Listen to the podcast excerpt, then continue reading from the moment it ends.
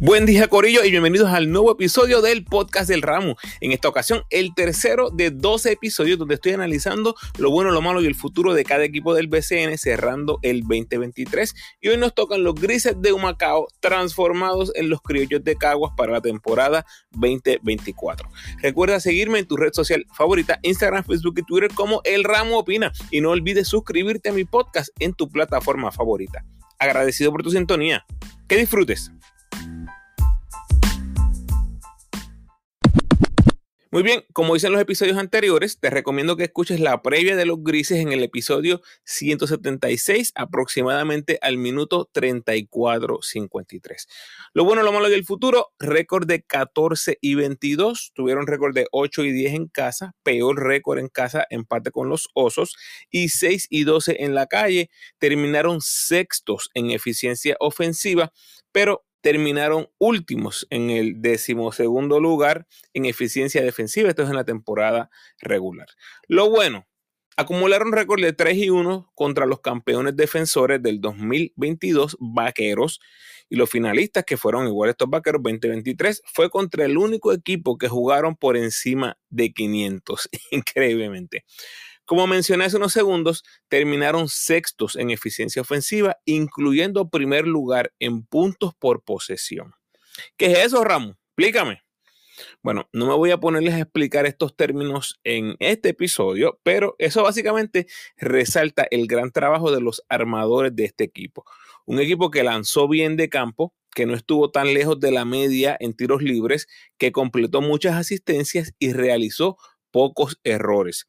Así que hay que darle mucho crédito aquí a Xavier Simpson, Gaby Velardo y especialmente a Travis Trice, que fueron los armadores principales o los que más manejaron el balón durante la mayoría de la temporada.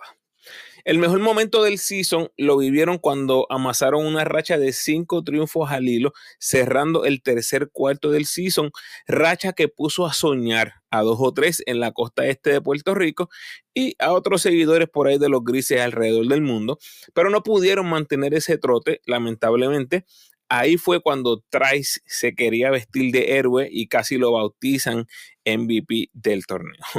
Aquí en lo bueno hay que mencionar al trío de refuerzos, Travis Trice, James Ennis y Akil Mitchell, registrando marca de 6 y 5 cuando jugaron los tres. Eso es básicamente jugar para 500. Y fíjense que jugar para 500 hubiera eliminado a los campeones gigantes de Carolina antes de ser campeones no se lo digan a nadie. Ese final de temporada regular jugando para 500 definitivamente es una señal de progreso, progreso que no ha visto esta franquicia en años recientes.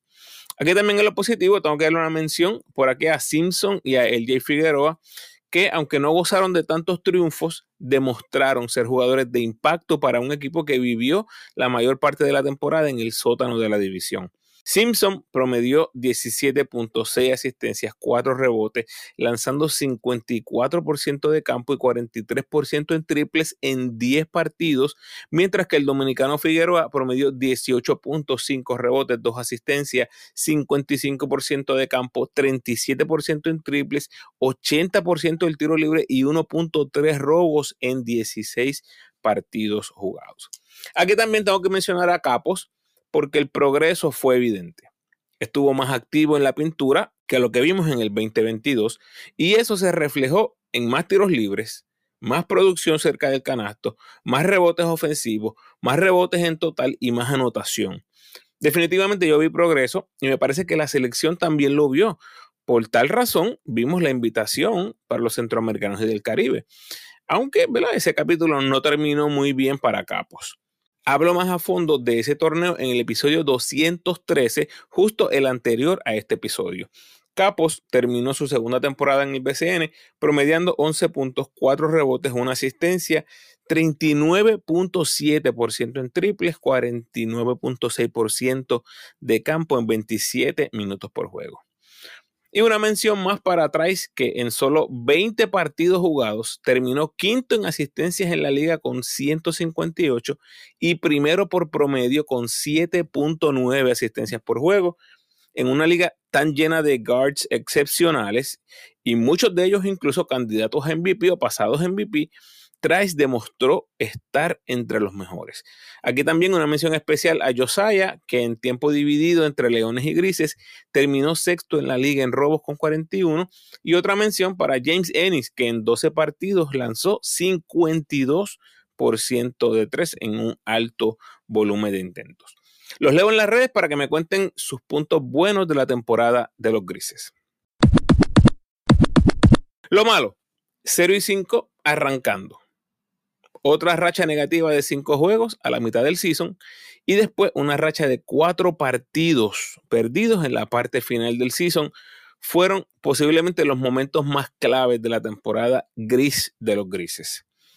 Yanistima desastroso. Eh, apenas duró cuatro partidos, que fueron cuatro derrotas, lanzando 29% de campo, 29% en triples y 6 de eficiencia de lo peor que vimos en el BCN en el 2023. ¿Y qué me dicen de Justin Demon? Peor aún, ese duró dos juegos y después se puso a burlarse de la franquicia de Macao por cómo lo estaban usando. Eh, verdaderamente espeluznante ese inicio de los grises. Otro que tengo que mencionar aquí es Luis Rivera y Gaby Velardo. Sin duda alguna, un paso atrás en sus carreras. Lo de Velardo tal vez no sea tan sorpresivo porque es un jugador que va avanzando en edad, pero Rivera había cerrado bien el 2022, un tipo joven, y muchos pensábamos que era un fuerte candidato para progreso, y muchos esperábamos un rol más prominente, pero no se dio y Luis regresó a un rol bastante reducido. Velardo llegó tarde y le costó muchísimo encontrarse con este grupo y producir en grande como lo hizo en el 2022. Ese viaje a Egipto parece haber tenido algún tipo de impacto en su juego.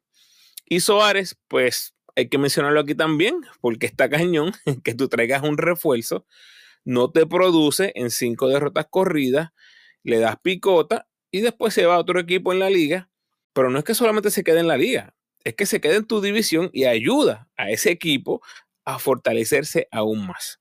Y acá entre nos, ¿verdad? ¿Qué jugadorazo fue Soares para los Mets? Hasta aquí lo negativo, los leo en las redes para que me cuenten sus puntos malos de la temporada de los grises. El futuro, que tal vez es lo más importante que ustedes estén esperando escuchar. El futuro son los criollos. Muchas veces mencioné en mi podcast que Humacao no debía tener franquicia. ¿Verdad? No hay apoyo de la fanaticada, la gerencia no ha invertido suficiente en jugadores de calidad, y me refiero tanto nativo como refuerzo, eh, etcétera. Se pueden hablar de muchas cosas más. Así que ahora la movida hacia Caguas parece acertada. Es un área bien poblada, hay tradición deportiva y me parece que aunque sea en este momento de luna de miel, debe haber cierto tipo de apoyo de la fanaticada. El nuevo grupo gerencial parece tener un interés genuino en competir, así que ya veremos cómo les va en la toma de decisiones. Trice, Josiah, Ennis, Mitchell y Capos se perfila como el potencial cinco inicialista de los criollos. O aunque no sean esos mismos refuerzos, Josiah y Capos deberían ser los nativos inicialistas en este equipo. El estilo de juego de Capos te obliga a traer un centro corpulento, defensivo y rebotero para poder batallar con los mallillos que están llegando al BCN en la posición 5. Así que esta posición de centro no debe haber mucho cuestionamiento en qué tipo de jugador deben traer. Obviamente necesitas un jugador eh, tipo Trice que te va a correr el equipo con eficacia. Trice está activo en China, la misma liga donde está jugando Waters ahora mismo. Así que cualquier tipo de incorporación a los criollos va a depender hasta dónde llegue Trice en China. Una eliminación temprana lo podría poner llegando bien temprano en la temporada del BCN. Y el otro refuerzo debe ser un metebola, especialmente un anotador a larga distancia para balancear el pobre ataque de Josiah desde el triple. Aún contando con esos cinco jugadores que les mencioné o algo similar, el banco sigue siendo una debilidad. Tienes a Bishop, Luis Rivera, Spotsville y Collier. Eso es básicamente lo que tienen en el banco ahora mismo. Y cuando usted ve las bancas de los equipos contendores del BCN, estos jugadores que les mencioné sencillamente no es suficiente para competir. Nuevo Coliseo, súper, súper bien. Nuevos bríos, eh, vamos arriba. Criollos Nation, claro que sí. Nuevas emociones, seguro que sí. Todo eso va a estar ahí, pero sigo viendo este equipo luchando por evitar el último lugar en la división B. Por lo menos ahora mismo, noviembre 2023, yo los veo luchando con Fajardo por ese quinto puesto. ¿verdad? Y aquí es importante, metas a corto y mediano plazo. Más que un campeonato, es tratar de emular lo que hizo Manatí en cuanto a ambiente se refiere, despertar esa fanaticada de Caguas, enamorarla y hacer hasta lo imposible por jugar para 500 en casa. O sea, ser competitivos y presentar juegos entretenidos frente a su fanaticada. Hasta aquí nos trajo el barco Corillo. Los leo en las redes para que me cuenten cómo ven el futuro de los criollos y los espero en el próximo podcast.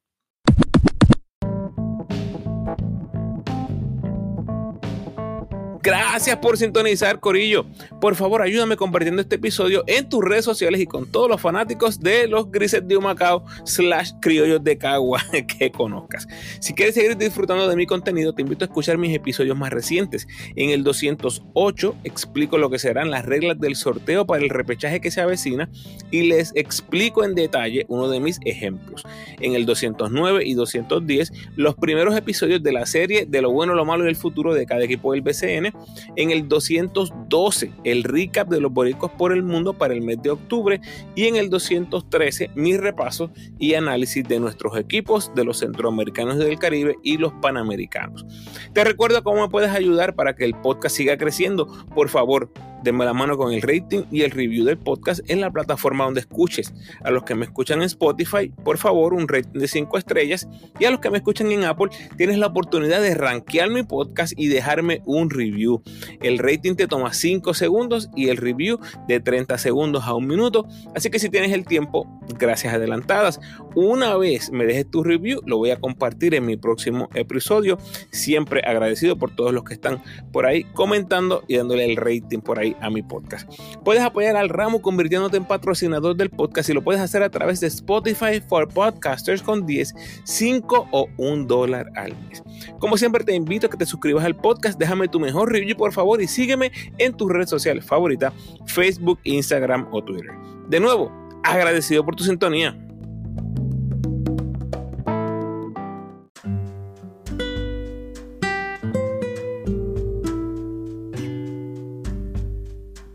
El pensamiento de hoy.